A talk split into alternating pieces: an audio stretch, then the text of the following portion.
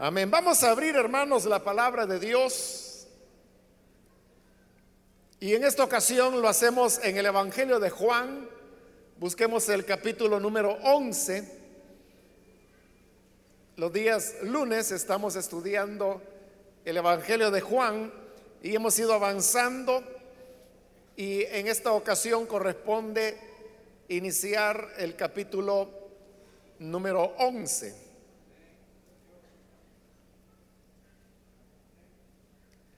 La palabra de Dios en el Evangelio de Juan, capítulo 11 y versículo 1 en adelante, nos dice, había un hombre enfermo llamado Lázaro, que era de Betania, el pueblo de María y Marta, sus hermanas. María era la misma que ungió con perfume al Señor y le secó los pies con sus cabellos. Las dos hermanas mandaron a decirle a Jesús, Señor, tu amigo querido está enfermo. Cuando Jesús oyó esto, dijo, esta enfermedad no terminará en muerte sino que es para la gloria de Dios, para que por ella el Hijo de Dios sea glorificado. Jesús amaba a Marta, a su hermana y a Lázaro. A pesar de eso, cuando oyó que Lázaro estaba enfermo, se quedó dos días más en donde se encontraba. Después dijo a sus discípulos, volvamos a Judea. Raibí, objetaron ellos. Hace muy poco los judíos intentaron apedrearte y todavía quieres volver allá. ¿Acaso el día no tiene doce horas? respondió Jesús. El que anda de día no tropieza, porque tiene la luz de este mundo.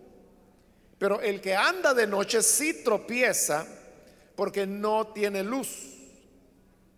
Dicho esto, añadió, nuestro amigo Lázaro duerme, pero voy a despertarlo. Señor, respondieron sus discípulos, si duerme es que va a recuperarse. Jesús les hablaba de la muerte de Lázaro pero sus discípulos pensaron que se refería al sueño natural. Por eso les dijo claramente, Lázaro ha muerto. Y por causa de ustedes, me alegro de no haber estado allí, para que crean. Pero vamos a verlo. Entonces Tomás, apodado el gemelo, dijo a los otros discípulos, vayamos también nosotros para morir con él. Amén. Hasta ahí dejamos la lectura. Pueden tomar sus asientos, por favor.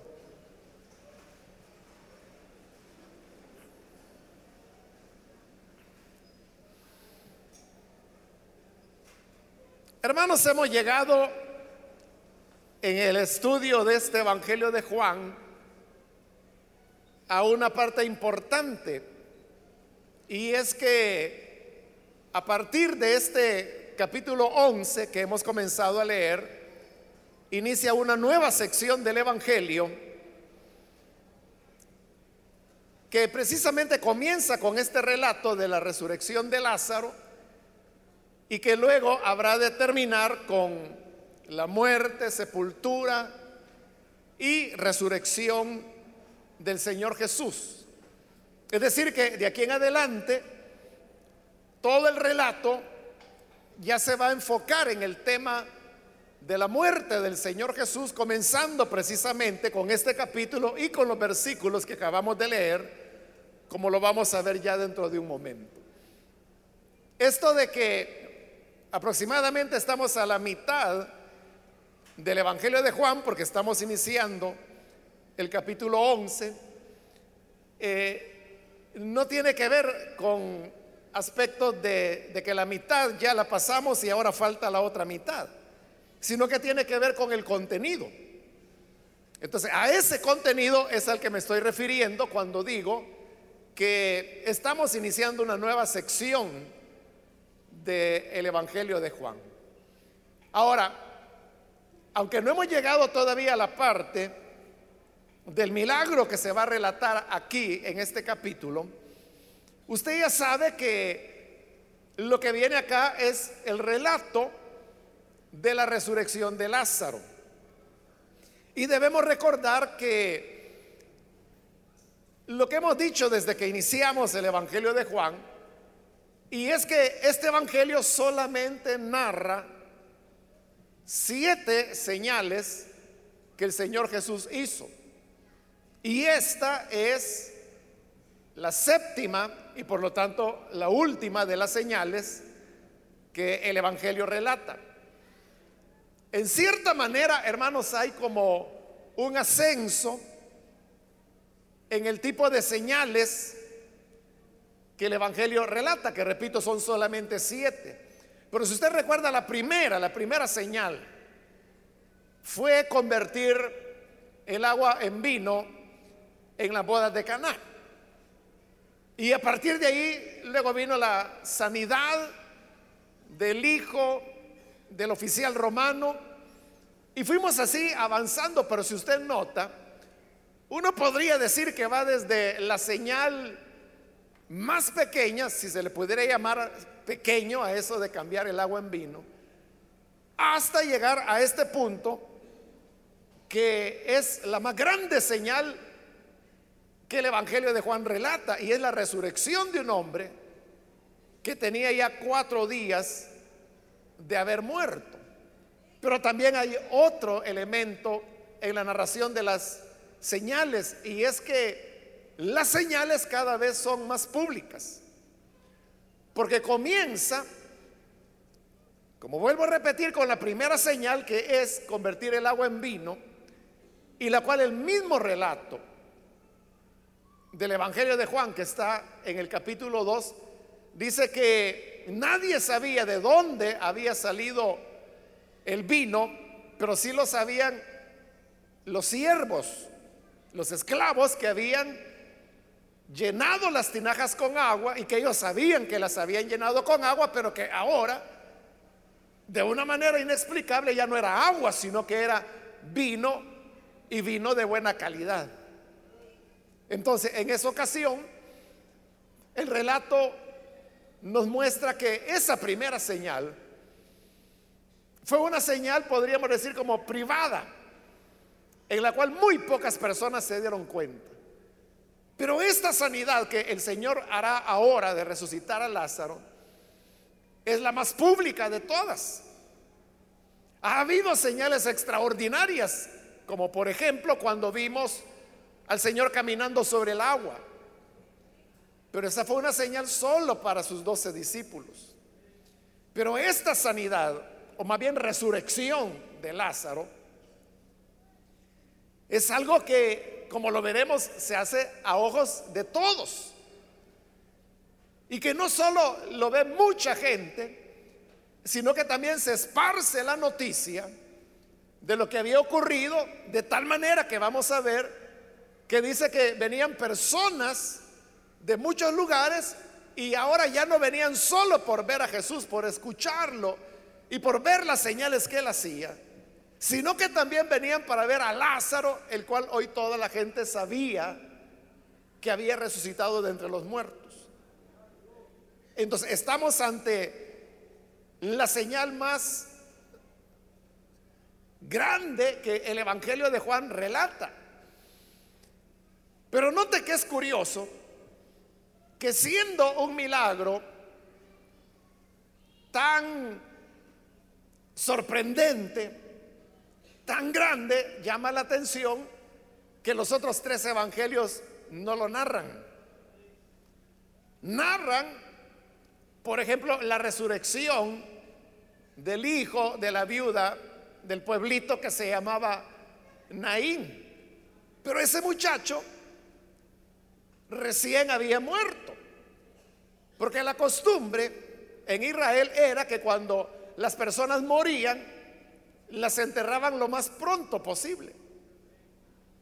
Como otras veces le he explicado, eso de velar a las personas que han muerto, esa es una costumbre de origen pagano y que estaba prohibido incluso por la ley de Moisés. Entonces, por eso es que cuando un israelita moría, era enterrado cuanto antes. Esto nos llevaría a pensar que ese muchacho de Naín, al cual el Señor resucita, uno podría pensar que tenía un par de horas máximo de haber muerto, porque recordemos que el Señor va entrando a Naín y de Naín va saliendo el entierro, como llamaríamos ahora, que van a, depositar ya el cuerpo de aquel joven que había muerto. Y Jesús detiene esa procesión de funeral y le dice al muchacho que, que se levante y él se levanta y resucita y lo devuelve vivo a su madre. Pero repito, ahí era máximo un par de horas que el muchacho tenía de haber muerto, pero en el caso de Lázaro, era hermanos una situación totalmente diferente porque este no solamente estaba muerto, sino que tenía cuatro días de haber muerto ya. Y no solo eso, sino que vamos a ver más adelante que también se nos dirá que cuando el Señor pide que se abra la tumba, la gente le dice que no. Y le dice, porque lleve ya. Y usted sabe que la razón del mal olor que produce un cuerpo muerto es precisamente porque ha entrado ya en un proceso de descomposición que comienza desde el momento mismo de la muerte. Y si habían pasado cuatro días, entonces razón tenían ellos al decir, que ya día.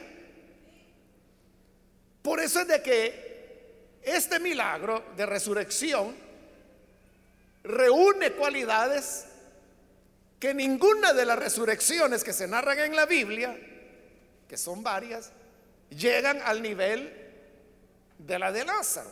Y por eso digo, llama la atención que los otros evangelios no recojan esta narración, pero Juan sí lo hizo. Ahora, otro elemento que también debemos tener en cuenta y que lo hemos visto a lo largo del Evangelio es que Juan no narra señales solo por narrar señales, sino que él narra una señal, pero luego explica el significado de esa señal. Es decir, que Juan, en cada señal que el Señor hacía, él veía que había una enseñanza. Y la enseñanza la pone en labios del Señor Jesús, porque hemos visto que ese es el patrón que sigue el Evangelio de Juan. Y es que Él hace una señal y luego viene un discurso. Por ejemplo, Él multiplicó los panes y los peces, dio de comer a la multitud, y entonces viene el sermón o enseñanza sobre el pan vivo que descendió del cielo. Y él les dice, no fue Moisés quien les dio el verdadero pan, pero el pan que yo les doy es el que a vida eterna permanece. Sus padres comieron el maná y todos murieron. Pero el que coma del pan que yo le daré no morirá jamás. Ahí él está dando una enseñanza que parte de la multiplicación de los panes y los peces que él hizo previamente. Entonces, de igual manera, esta resurrección de Lázaro es una señal y es una señal, y si es la señal más grande, entonces de aquí va a partir la enseñanza más grande que el Señor tiene que darnos. Ahora, ¿cuál es la enseñanza? que nos deja la resurrección de Lázaro. Yo creo, hermanos, que no es difícil entenderla, Es fácil comprenderla porque la enseñanza es, y el Señor lo va a decir más adelante, que Él puede dar vida a quien Él quiere. Si Él es capaz de darle vida a un hombre que ya estaba muerto, esa es demostración de que sin duda Él puede dar vida y vida eterna. Igual que con el pan. Él primero dio el pan. Y habiendo dado el pan, era un hecho de que Él había alimentado sobrenaturalmente a las personas. Pero luego le dice, bueno, así como los he alimentado milagrosamente, quiero decirles que yo soy el pan que descendió del cielo. Y que el que coma de mí no morirá jamás. De igual manera acá, primero resucita a Lázaro, primero le da vida. Ya le dio vida, entonces él ahora viene y declara que él puede dar vida a los que creen en él. Y ahí es donde se cierra, hermanos, la principal enseñanza que el Señor quiere dar y que todo lo demás que se ha relatado en este Evangelio no ha sido nada más que ir construyendo, digamos, la plataforma para que el Señor haga esta declaración acerca que Él da vida y vida eterna. Con eso en mente vamos a comenzar ahora a considerar el relato. Se nos dice en el versículo 1 que había un hombre enfermo que se llamaba Lázaro, que era de Betania, el pueblo de María y Marta, sus hermanas. Los otros evangelios, los otros tres evangelios relatan esto mismo que Betania era la ciudad a donde el Señor se hospedaba cuando él iba a Jerusalén. La costumbre de él es que él llegaba a Jerusalén, como lo hemos visto en este Evangelio de Juan, enseñaba durante el día en el templo. Según los otros evangelios, hacía señales, milagros, sanidades, expulsión de demonios. Pero cuando ya la tarde bajaba, él se iba fuera de Jerusalén hacia Betania que quedaba cerca, a unos kilómetros, y entonces ahí es donde él, obviamente, pues le daban comida, descansaba, y al día siguiente volvía a Jerusalén, y así era todo el tiempo, él no se quedaba en Jerusalén. Pero acerca de María y Marta también, hermanos, los sinópticos nos hablan, especialmente en Lucas, usted recordará aquel famoso pasaje, que el Señor está enseñando y María, esta María de la cual se habla ahí, se ha quedado, hermanos, anonadada oyendo las enseñanzas del Señor, mientras que Marta, como ha llegado el Señor a su casa, y él no llegaba solo, él llegaba con los doce. Era un gran grupo de personas. Entonces Marta sabía que había que preparar la comida y comida para hombres, doce hombres que comían y comían bien. Entonces ella en la cocina trabajando, hermanos, muy ocupada porque había mucho trabajo porque había que hacer mucha comida para toda la gente que andaba con el Señor. Y ve que María está ya sentada oyendo al Señor, se molesta y le va a decir al Señor Jesús, porque esta familia era la familia de confianza de Jesús. Entonces Marta llega en esa confianza y le dice, Señor, por favor, dile a mi hermana que me ayude. Y es cuando el Señor le da la, respuesta que usted la conoce de memoria. Cuando le dice, Marta, Marta, estás ocupada con muchos afanes, con muchos quehaceres. Pero en la vida le dice, solo una cosa es necesaria y María ha escogido la mejor parte. En otras palabras, pues que, no la molestara, que la dejara. Siempre se iba a poder cocinar, siempre habría tiempo para preparar comida y para los quehaceres de la casa, pero no siempre se tendría la oportunidad de escuchar enseñanzas del Señor Jesús sobre todo porque su tiempo estaba ya cerca. Bueno, ahí está hablando de María y Marta. Solamente que Lucas no menciona que María y Marta tenían un hermano. Y aquí Juan sí lo está diciendo. Y que se llamaba Lázaro.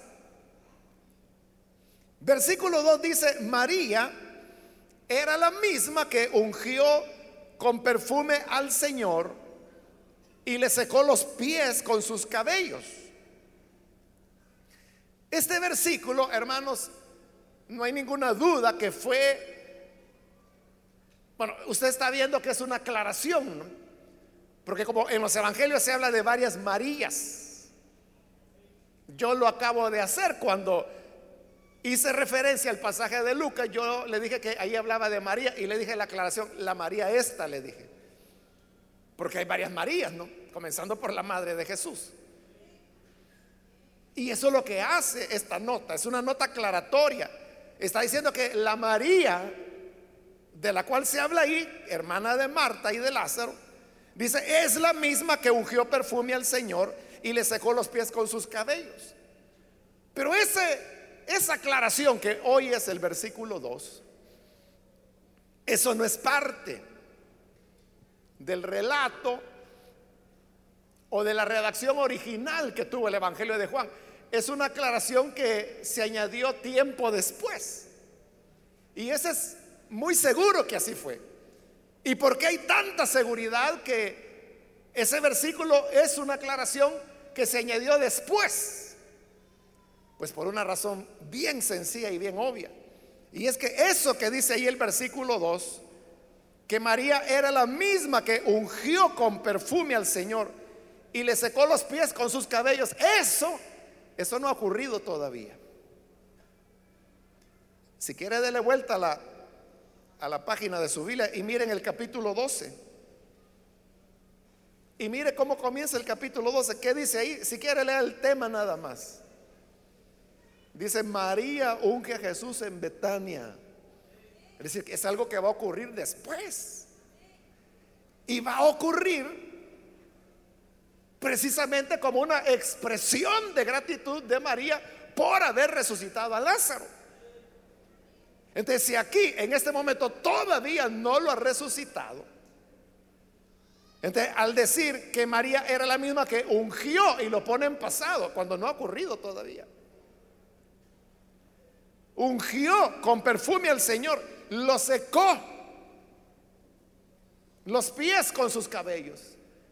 Es evidente que esa es una aclaración que se añadió tiempo después que la redacción original ya estaba. Bien, pasemos al versículo 3, donde ahí salimos ya de ese paréntesis aclaratorio. Las dos hermanas mandaron a decirle a Jesús, Señor, tu amigo querido está enfermo. Note que la petición que hacen María y Marta al Señor es una petición que se parece bastante, bueno, no es una petición. Ese es el punto, no es una petición. Ustedes no le están pidiendo nada. Solo le están informando, Señor, tu amigo querido está enfermo, pero no le dicen, ven, no le piden, sánale, no le dicen nada. Solo es información. Y esto es similar a lo que ocurre con la primera señal cuando el Señor va a convertir el agua en vino. Y es que María, y en ese caso si es su madre, igual no le pide nada, solo le informa y le dice, no tienen vino. Nada más. ni María, su madre, ni María y Marta, que son las que ahora le han enviado el mensaje, no, no están esperando, ellas sí esperan que haya una reacción del Señor, pero no quieren ser ellas quienes le hagan la solicitud, sino que desean que sea una reacción espontánea del Señor. Entonces solo le mandan el mensaje. Era muy breve el mensaje. Señor, tu amigo querido está enfermo. Realmente, hermanos, lo que el original dice es tal como lo traduce La reina Valera cuando le dice, Señor, he aquí, el que amas está enfermo.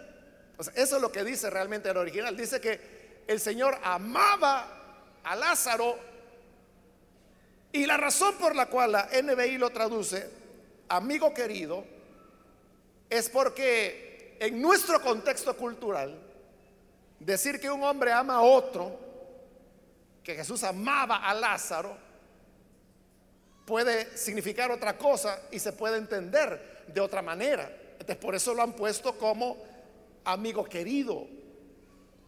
Pero realmente lo que el original dice es que Jesús amaba a Lázaro. Pero aquí viene algo importante, hermanos. Y es que Jesús no solamente amaba a Lázaro, porque ya vamos a llegar más adelante a los pasajes donde se va a hablar del discípulo al cual Jesús amaba y del cual nunca se nos dice quién es. Y ahora se nos dice que Jesús amaba a Lázaro. Pero estas expresiones, hermanos, son expresiones que tienen un contenido teológico. Y usted sabe que el Evangelio de Juan es el Evangelio que más habla del tema del amor. Y más menciona el hecho que Jesús amaba a sus discípulos, como lo vamos a ver más adelante. Ya cuando van a celebrar la cena pascual, dice que como el Señor había amado a sus discípulos, los amó hasta el final, es decir, hasta las últimas consecuencias. ese es el, el mensaje de Juan, que, que Dios es amor y que Dios nos ama, que Jesús nos ama. Pero es un amor en un sentido teológico. Entonces, cuando, por ejemplo, dice, el discípulo al cual Jesús amaba. ¿Quién es ese discípulo? Algunos piensan que es Juan, pero cuando lleguemos ahí a esos pasajes usted verá que hay una controversia, Que, que no necesariamente tiene que ser Juan. Y una razón es la que estoy explicando en este momento, que realmente no importa quién era. Mejor Mejor que no sepamos quién era, porque entonces el discípulo al cual ama Jesús, eres tú. Y es usted hermana también. Entonces cuando dice que Jesús amaba a Lázaro, y es lo que le dicen sus, sus hermanas, ¿no? Señor, Lázaro a quien amas está enfermo. Entonces, él amaba a Lázaro, pero entonces repito, no solo amaba a Lázaro, también amaba al, discípulo que se le conoce así como el discípulo amado. También amó a los doce porque dice que decidió amarlos hasta el fin. En el capítulo 3 ya vimos, de tal manera amó Dios al mundo. El objeto de amor del Señor no solo era Lázaro, no solo eran sus hermanas, porque a continuación se nos va a decir que Jesús también amaba a Marta y a María. Pero es una manera que el Evangelio de Juan utiliza para decir que el Señor nos ama a todos.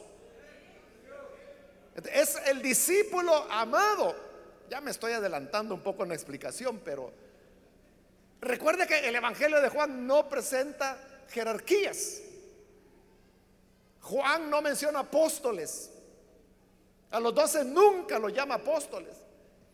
Todo el tiempo lo llama discípulos. Porque para Juan solo había un maestro o un rabí, que es una palabra que se usa mucho en el Evangelio de Juan. Y ese era Jesús. Rabí significa maestro. Todos los demás eran discípulos de él. Entonces, nosotros también somos discípulos de él. ¿A quién es a quien Jesús ama? A su discípulo. Es el discípulo al cual él amaba. En ese discípulo estamos todos. Él nos ama.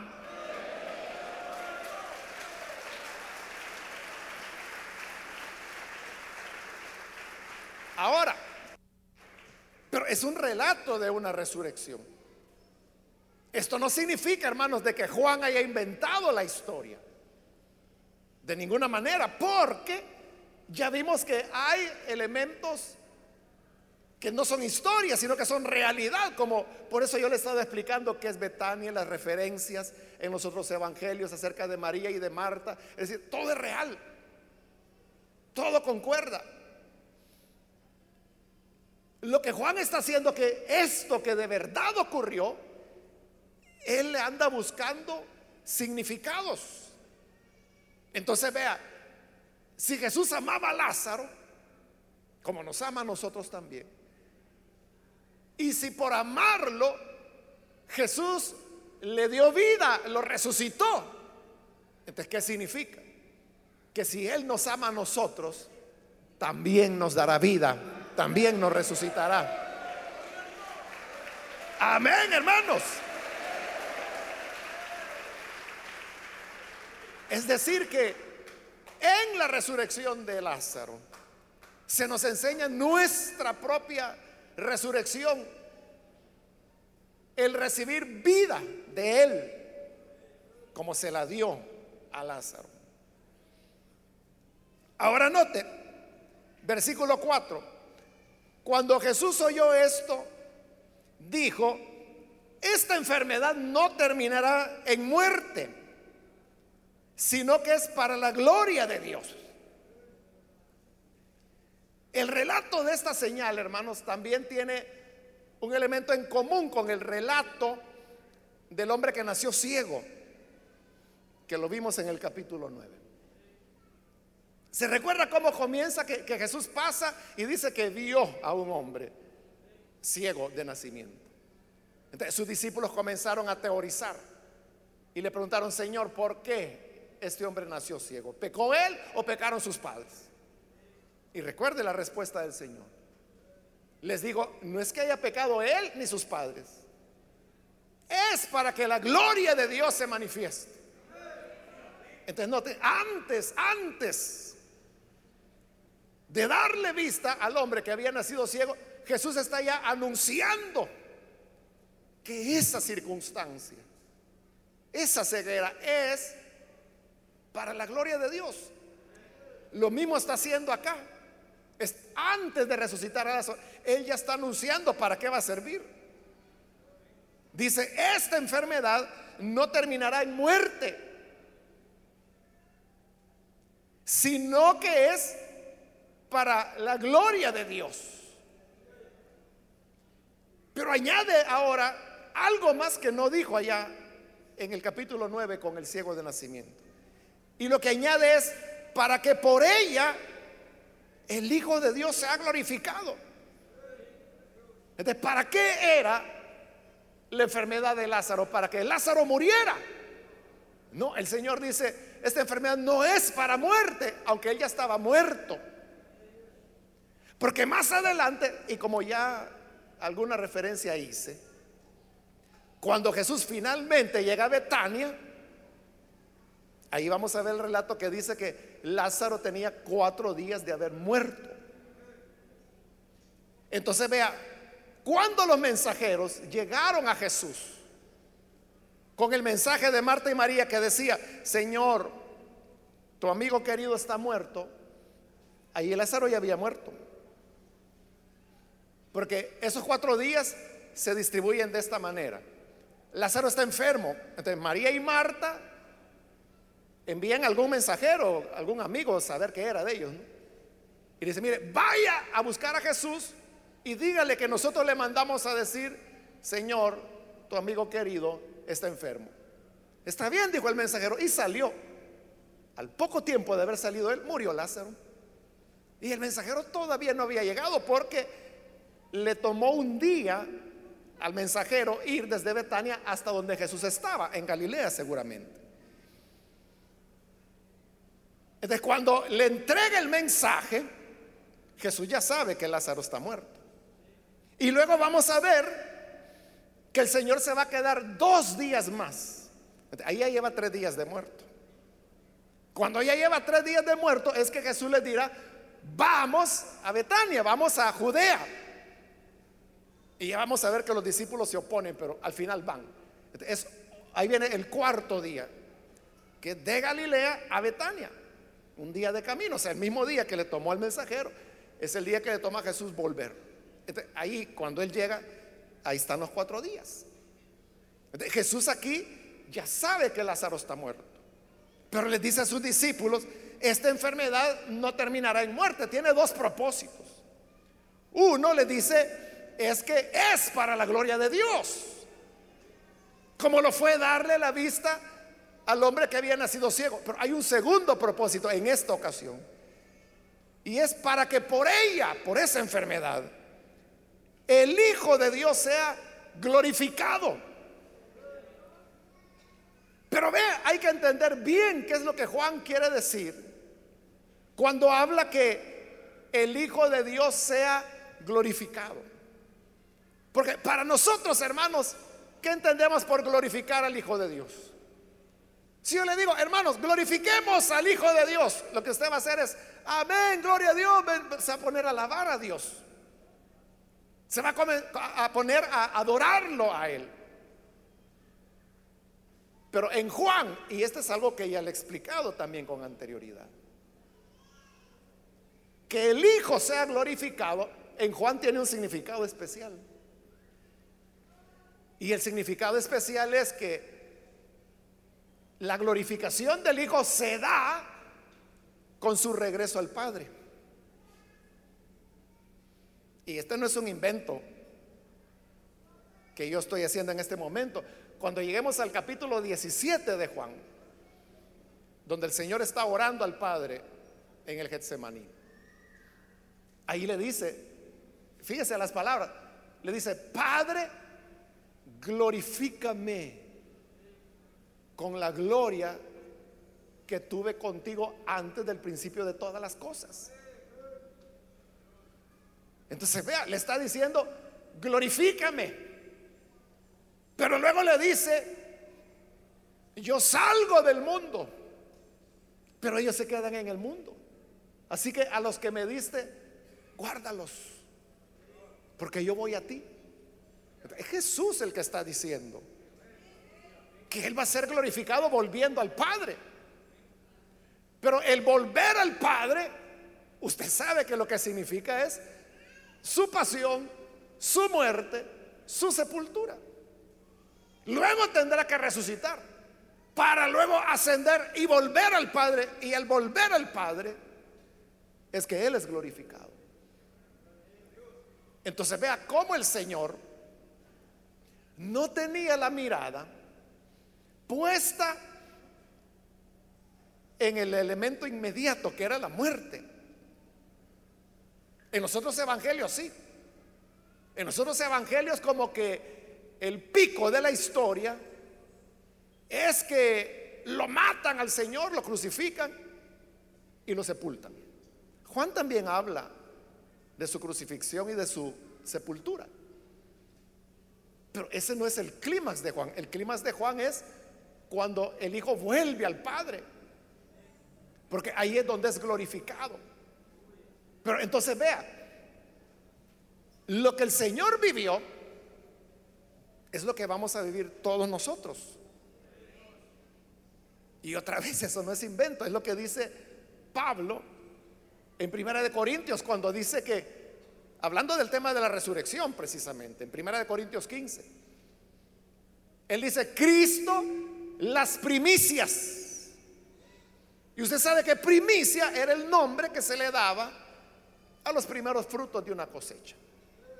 Venía el tiempo de la cosecha y en, en estos lugares lo que se cosechaba era uva, eran higos de las primeras uvas que salían, los primeros higos que brotaban, esas eran las primicias, que anunciaban que la cosecha ya venía. Entonces Pablo dice, Cristo las primicias, luego los que son de Él en su venida, hablando de la resurrección. Entonces Cristo fue el primero en resucitar de entre los muertos. Pero luego dice Pablo, ¿quiénes siguen? los que son de Él en su venida. ¿Cuántos son los del Señor acá? Por eso le digo, lo que Él vivió es lo que nosotros vivimos. Porque Él murió y resucitó y fue glorificado volviendo al Padre. Entonces usted también sabe, si el Señor no viene antes, vamos a morir un día. ¿Cuándo? Es lo que no sabemos, ¿verdad? Por eso es que cada día tenemos que vivirlo para la gloria de Dios. Amén, porque no sabemos, ¿verdad? ¿Cuánto? No sabemos cuándo se nos va a acabar la cuerda. Pero, ¿qué pasa? Después de la muerte, ¿qué vendrá? La resurrección. Y cuando resucitemos, ¿a dónde vamos a ir? Ahí podemos irnos a Primera de Tesalonicenses, capítulo 4 donde dice, los muertos en Cristo resucitarán primero. Y luego los que estén con vida, dice, bueno, en primera persona lo dice Pablo, los que estemos con vida, dice, hemos de ser transformados. Y juntamente con los que han resucitado, dice, nos encontraremos con el Señor en el aire. Y así estaremos siempre con Él. El orden es el mismo. Primero viene nuestra muerte física, luego vendrá la resurrección y luego iremos con Él, estaremos con Él. Ahí seremos glorificados. Entonces note, lo que yo le quiero hacer ver en qué Jesús tenía puesta la mirada. Eso también lo dice Hebreos, que él no tuvo la mirada puesta en la cruz, sino que en lo que venía después de la cruz. E, eso es todo, hermanos, todo el sentido de la existencia humana.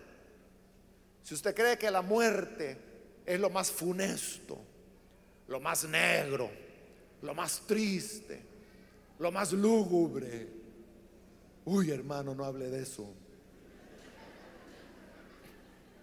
Es porque usted lo que está viendo es la tumba. Pero como el Señor veía la muerte. Es mi glorificación, decía. Esta enfermedad es para la gloria de Dios. Y para que el Hijo, que es Él, el Hijo de Dios, sea glorificado. De igual manera, hermanos, nosotros no, quedemos, no debemos quedarnos viendo la muerte o, el apego. El apego, hermano, a la vida a veces ya ni es por uno, ¿verdad? Sino que, que usted dice, ay, si es que mi nietecito está tan pequeñito, no, yo quiero verlo. Ya grande. Por eso le digo, no, el apego a la vida no siempre es porque usted quiere vivir 300 años sino que porque hay seres queridos, hay cosas que...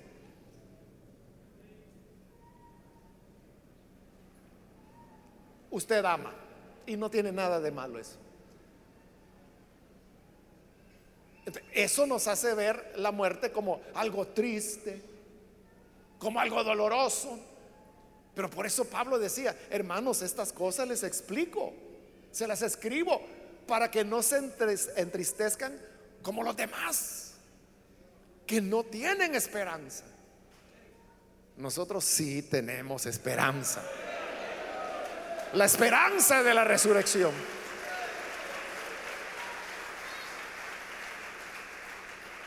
Entonces, ¿qué es la muerte? Es la hora de nuestra glorificación. Es cuando Dios nos va a glorificar. Y por eso, hermanos, deberíamos ir contentos. Es como el día de la graduación que después de tanto esfuerzo, tanta lucha, tanto sacrificio, finalmente el, joven o la señorita se pone su, su toga, su birrete y va contento porque es el día de la graduación, le van a entregar su título. igual, al morir, llegó la hora de nuestra glorificación. Así que no piense como algo oscuro, piénselo como algo glorioso, Acuérdese de la ascensión de Cristo, acuérdese de la vuelta de Jesús al Padre. Nosotros también vamos a volver al Padre. No, en el sentido literal de que venimos de Él, como Jesús, ¿verdad? Que Él sí, ya lo dijo en el Evangelio que Él vino del Padre y va a volver al Padre. Nosotros aquí nacimos, pero venimos de Dios en el sentido que Él nos dio la vida. Un día vamos a morir físicamente, pero vamos a volver con Él. Entonces, ese será un día de gloria. Será un día de victoria, será el día de la graduación, hermano.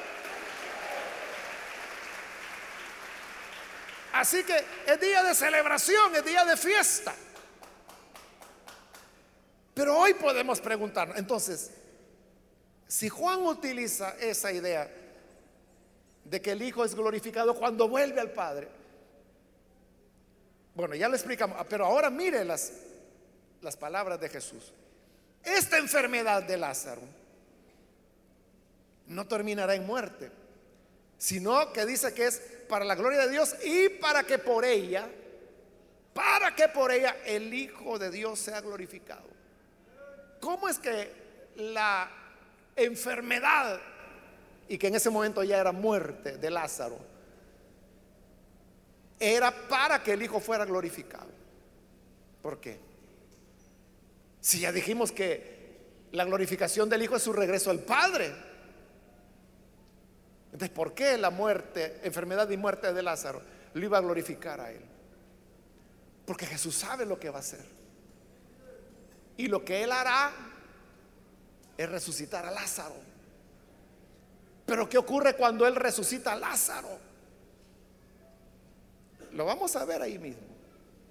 Que dice que se volvieron a reunir las autoridades judías y dijeron, miren, con esto que este hombre hizo de resucitar a Lázaro, toda la gente está creyendo en él. Llegará un momento, dijeron, en que todos van a creer, van a terminar creyendo todos. Tenemos que hacer algo. Entonces acuerdan darle muerte. Y es lo que van a hacer más adelante. Entonces, mire, Ahí cobra sentido lo que Jesús está diciendo acá. Porque dice, esta enfermedad no es para que, no es para muerte, no es para que Lázaro esté muerto, muerto. Está muerto, pero muerto vivo, porque ya voy yo. Es para la gloria de Dios y para que el Hijo de Dios sea glorificado. ¿Por qué? Porque sanándolo, lo que ya le dije, las autoridades dirían, no hay remedio, este hombre hay que matarlo. Pero ¿qué hace que tomen la decisión de matarlo? Que resucitó un muerto. Por eso es que esta enfermedad es para que el Hijo de Dios sea glorificado. Porque esa resurrección va a llevar a la decisión de matarlo. Y al matarlo va a la tumba. Y al ir a la tumba va a la resurrección. Y al resucitar va al Padre, lo cual es su glorificación. Por lo tanto, esta señal es la que va a desencadenar los eventos que van a terminar con la muerte, resurrección y ascensión del Señor. Por eso le dije que a partir de aquí comienza, realmente no es la segunda parte de Juan, porque Juan tiene varias partes, las cuales pues yo no le he venido mencionando porque bueno, algunas le he mencionado, como se recuerda el ciclo de la barca que hablamos, que comienza en el capítulo 2 y termina en el, en el capítulo 4. Yo se lo comenté. Pero hay otras partes que tomaría su tiempo explicarlo. Pero por lo esto es importante porque como le dije, a partir de aquí comienza, digamos, la otra parte del Evangelio que es cómo es que finalmente Jesús termina muerto. Y comienza con esto. Y Jesús lo sabe.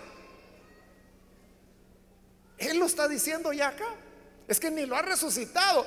Y Él ya está diciendo, esta enfermedad no es para muerte, es para que el Padre sea glorificado al producirse la sanidad. Pero también es para que el Hijo sea glorificado. Porque haciendo la resurrección, lo condenan a muerte, lo matan, va al sepulcro, resucita y vuelve al Padre. Es esto lo que da paso a su pasión y que terminará en su glorificación. Entonces, vea, ahí hay una enseñanza importante, hermanos. Y es que la, glorificación, el camino a la glorificación, pasa por la muerte, pasa por el rechazo, pasa por el odio. El problema es que nosotros muchas veces lo que queremos es la glorificación, pero sin dolor, sin muerte, sin desprecio.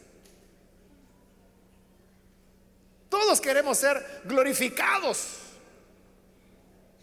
por el Señor.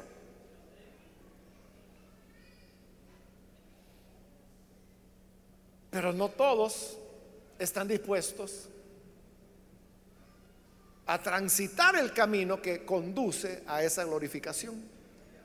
¿Por qué? Porque siempre estamos, Señor, no me vayas a enviar pruebas.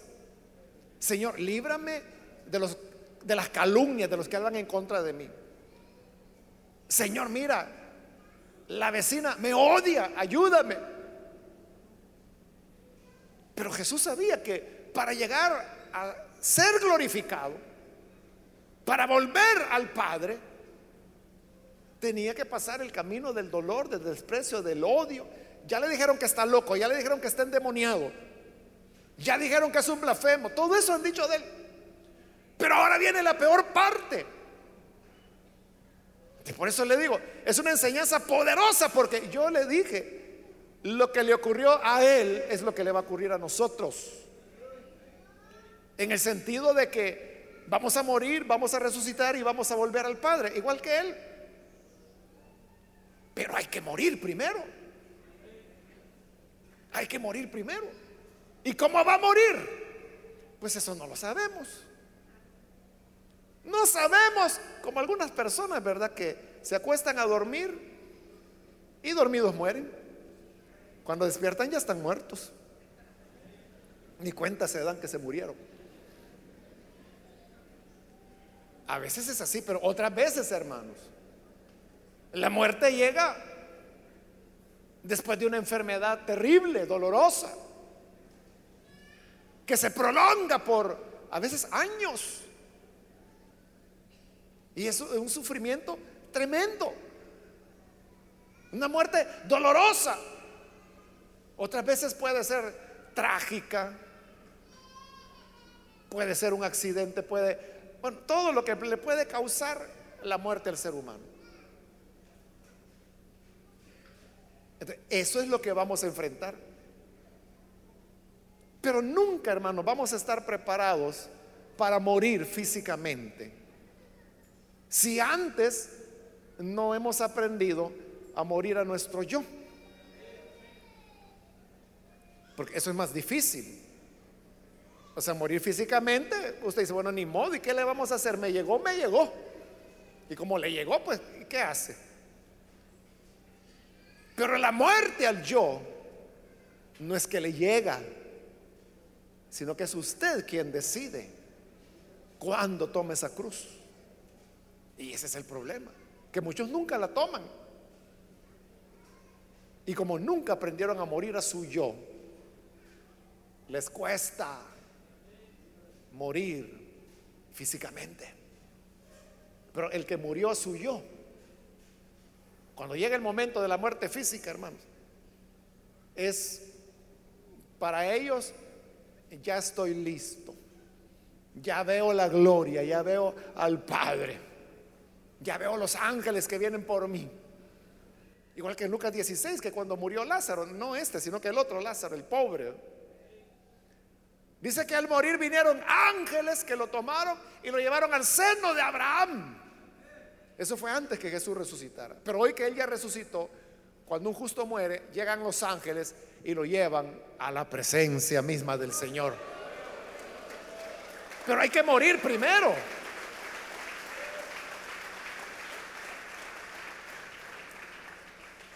¿Cuántos quieren participar de la gloria del Padre? Todos, ¿verdad? Todos queremos participar de la gloria del Padre. pero hay que morir primero. Tenemos que morirnos primero. Y, ya le dije, la muerte nunca será agradable.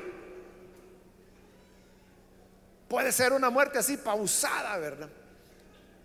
De dolores, de que ya va por la sexta, octava operación que le hacen y cada vez le quitan otro pedazo. Ya bajó como 40 libras, pero no por dieta, sino que de tanto pedazo que le han quitado de adentro. A veces así toca. Pero cuando llega el momento de cerrar los ojos, sabemos que vamos, es, la hora de nuestra gloria. Es la, la hora de nuestra glorificación.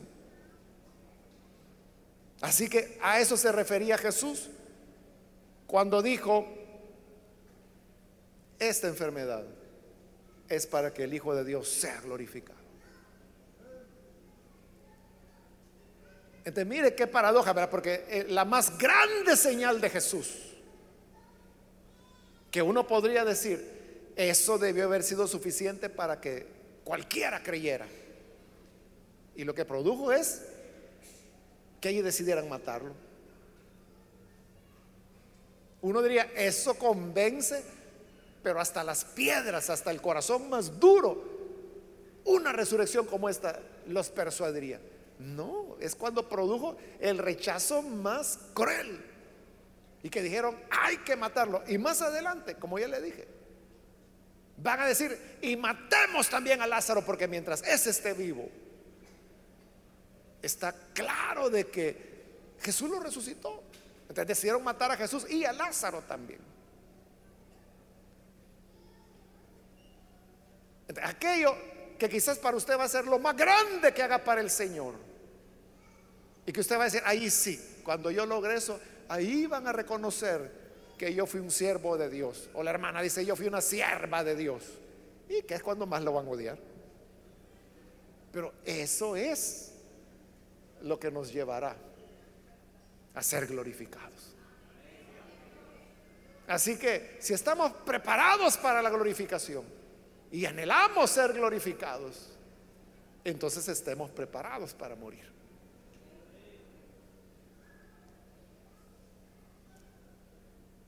Y ese era el segundo punto del mensaje, hermanos. Ese es el segundo punto de que si estamos preparados o no, o si decidimos morir o no. Pero ya no nos quedó tiempo, vamos a detenernos ahí. Y en la próxima oportunidad vamos a continuar con esa segunda parte. Vamos a cerrar nuestros ojos.